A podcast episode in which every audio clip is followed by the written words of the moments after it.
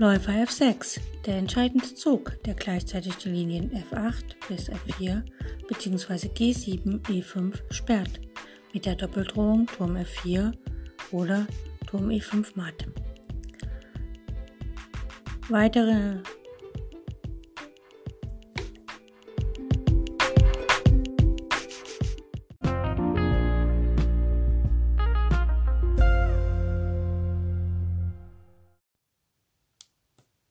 Das erstickte Matt, wer kennt es nicht? Möglicherweise, wenn man Anfänger ist, kennt man es noch nicht, aber wenn man dann einmal das erstickte Matt erkannt hat und auch weiß, wie man da hinkommt, erfreut es jeden, jedes Schachherz, Schachspielerherz, wenn man in einer Turnierpartie oder in einer Analyse das erstickte Matt als Thema findet und es dann auch anwenden kann.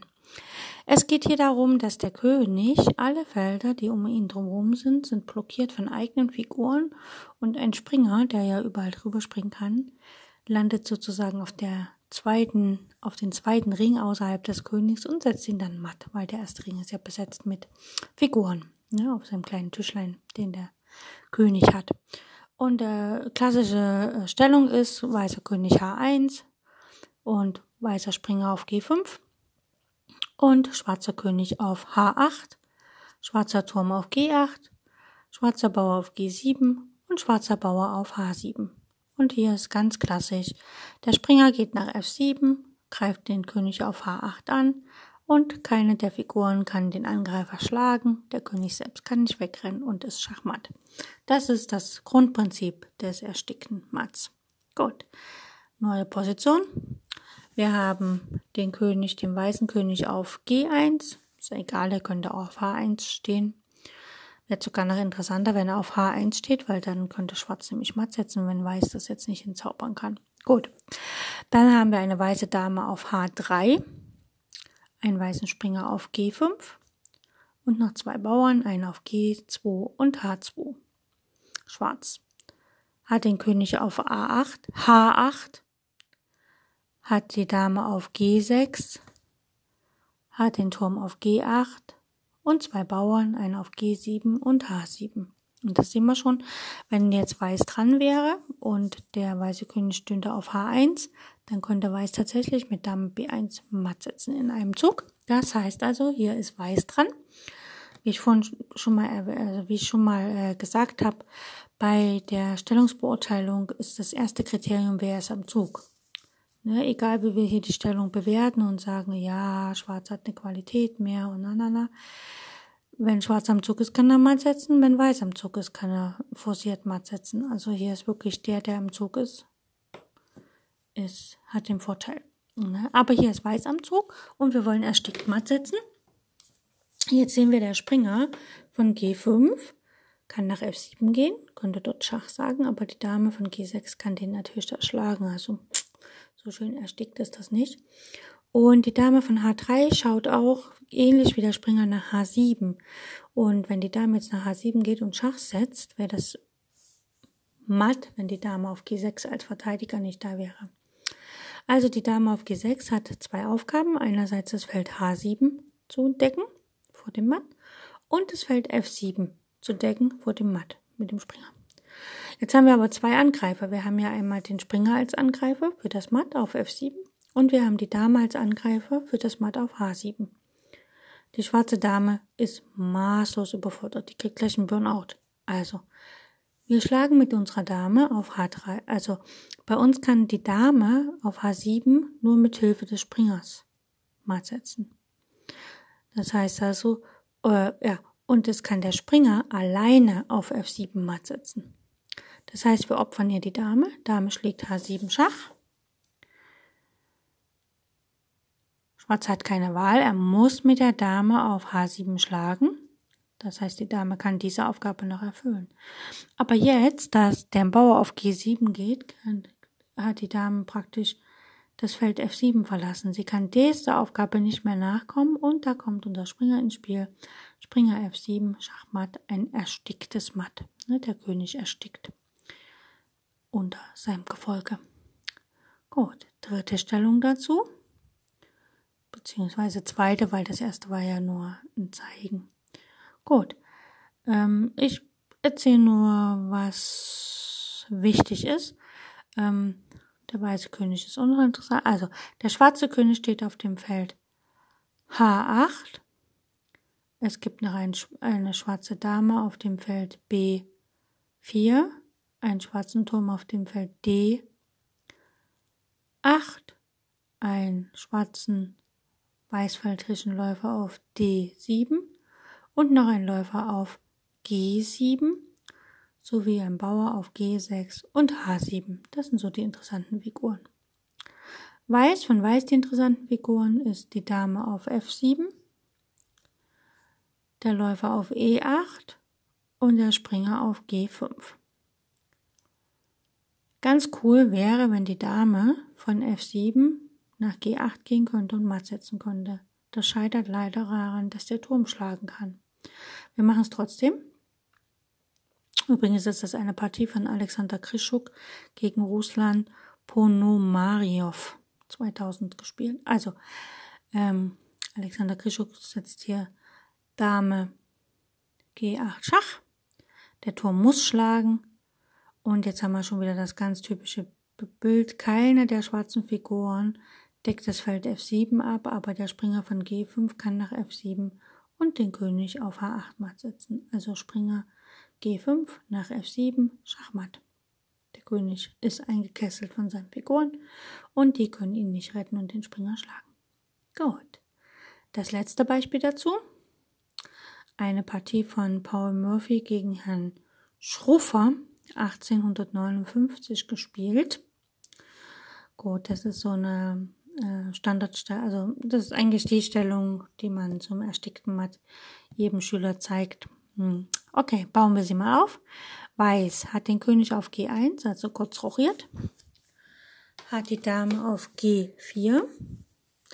Hat einen Turm auf A1, der hat noch nicht gesetzt. Hat einen Springer auf E6 und einen schwarzfeldrigen Läufer auf G5. Also Dame G4, Springer E6, Läufer G5. Das sind so die wichtigen Figuren. Und die Bauern A1, äh, A2, B2, C2, F2, G2, H2. Ja, gut. Schwarz hat lang rochiert oder hat versucht lang zu rochieren oder ist irgendwie da in die lange Rochade gelaufen. Der König steht auf C8, auf der Diagonalen H3, G4, F5, E6, D7, C8. Also das ist die Diagonale, wo auch die Dame steht. Gut. Schwarz hat noch eine Dame auf F7, ein Turm auf A8, ein Turm auf H8, ein Springer auf C6 und ein schwarzfeldrigen Läufer auf E7. Gut. Und noch ein paar Bauern. A7, B7, C7, D4 und H7. Okay, schauen wir, was Mais machen könnte. Weiß kann als erstes den Springer wegziehen. Wenn der Springer weggezogen ist, ist Schach. Man kann den Springer so, man kann den Springer leider nicht so ziehen, dass man die Dame gewinnt, weil Springer D8 schlägt der König auf D8. Bringt nichts, ne? Also müssen wir den Springer anders ziehen. Wir können den Springer nach C5 ziehen. Springer C5 Schach. Jetzt ist es so, wenn der König nach D8 geht, kommt Dame D7 Schachmatt. Äh, Schwarz spielt hier, in der Partie hat Schwarz Dame F5 gespielt, die kann man erstmal rausnehmen, Dame schlägt F5, das Ding tut es nicht weh, das ändert jetzt in der Stellung erstmal gar nichts. Und jetzt geht der König nach B8. Gut. Jetzt können wir wieder Schach bieten mit dem Springer. Unser Ziel ist, dass wir nachher mit dem Springer einen Doppelschach haben können. Damit wir dann, ähm, wenn wir jetzt unsere Dame nach ähm, C8 stellen, muss der Turm nicht nehmen. Ne? Da können wir dann nicht schön, sondern das kann der König nehmen. Das heißt, wir müssen erstmal ähm, das Feld C8 unter Springerkontrolle bekommen. Und da haben wir eine Route, die nennt sich D7, B6 und damit kontrollieren wir das Feld C8 mit dem Springer. Ne? Also Springer C6 geht nach D7, D7, B6, kontrolliert dann C8. Das heißt, jetzt in dem Moment spielen wir erstmal Springer D7 Schach. Der König hat keine Wahl, er muss nach C8. Und dann, wie gesagt, wir wollten ja das Feld C8 kontrollieren, spielen wir Springer D7 nach B6 Schach. Das ist ein Doppelschach. Ne? Der Springer bietet Schach und die Dame bietet Schach. Der König muss wieder zurück nach B8, denn wenn er nach D8 geht, haben wir ja Dame D7 matt. Also König B8. Äh, der König kann übrigens nicht nach A8 wegen seinem Turm. Gut, und jetzt kommt halt die Erstickungsidee, weil jetzt kommt die Dame nach C8 Schach. Der König kann auf C8 nicht schlagen wegen dem Springer auf B6, also muss der Turm schlagen. Turm schlägt C8. Und jetzt sehen wir schon, der König steht zwischen seinen zwei Türmen, also zwischen dem Turm A8 und C8. Und vor ihm ganz tapfer, heldenhaft stehen die Bauern A7, B7, C7. Und damit ist er erstickt. Und wenn jetzt unser Springer noch nach D7 kann, was er auch kann, dann ist es Schachmatt. Also Springer D7 Schachmatt. Gut, das war alles erstmal so ganz grob die Anfängersachen zum erstickten Matt. Mm, ich finde, das erstickte Matt ist eins der, der Mats, ähm, der Motive für Matt, die schwierig sind im Blindschach. Deswegen empfehle ich einfach diese Serie, diesen Teil heute einfach öfters zu hören, damit man da ein bisschen ähm, Schwung bekommt. Ansonsten Schachbrett nehmen und immer wieder und wieder machen. Okay, bis demnächst.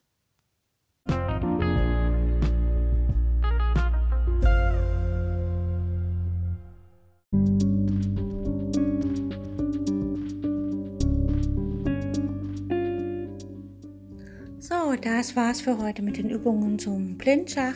Ich hoffe, es hat euch Spaß gemacht und ich wünsche euch eine fantastische Zeit bis zu unserer nächsten Übungsperiode.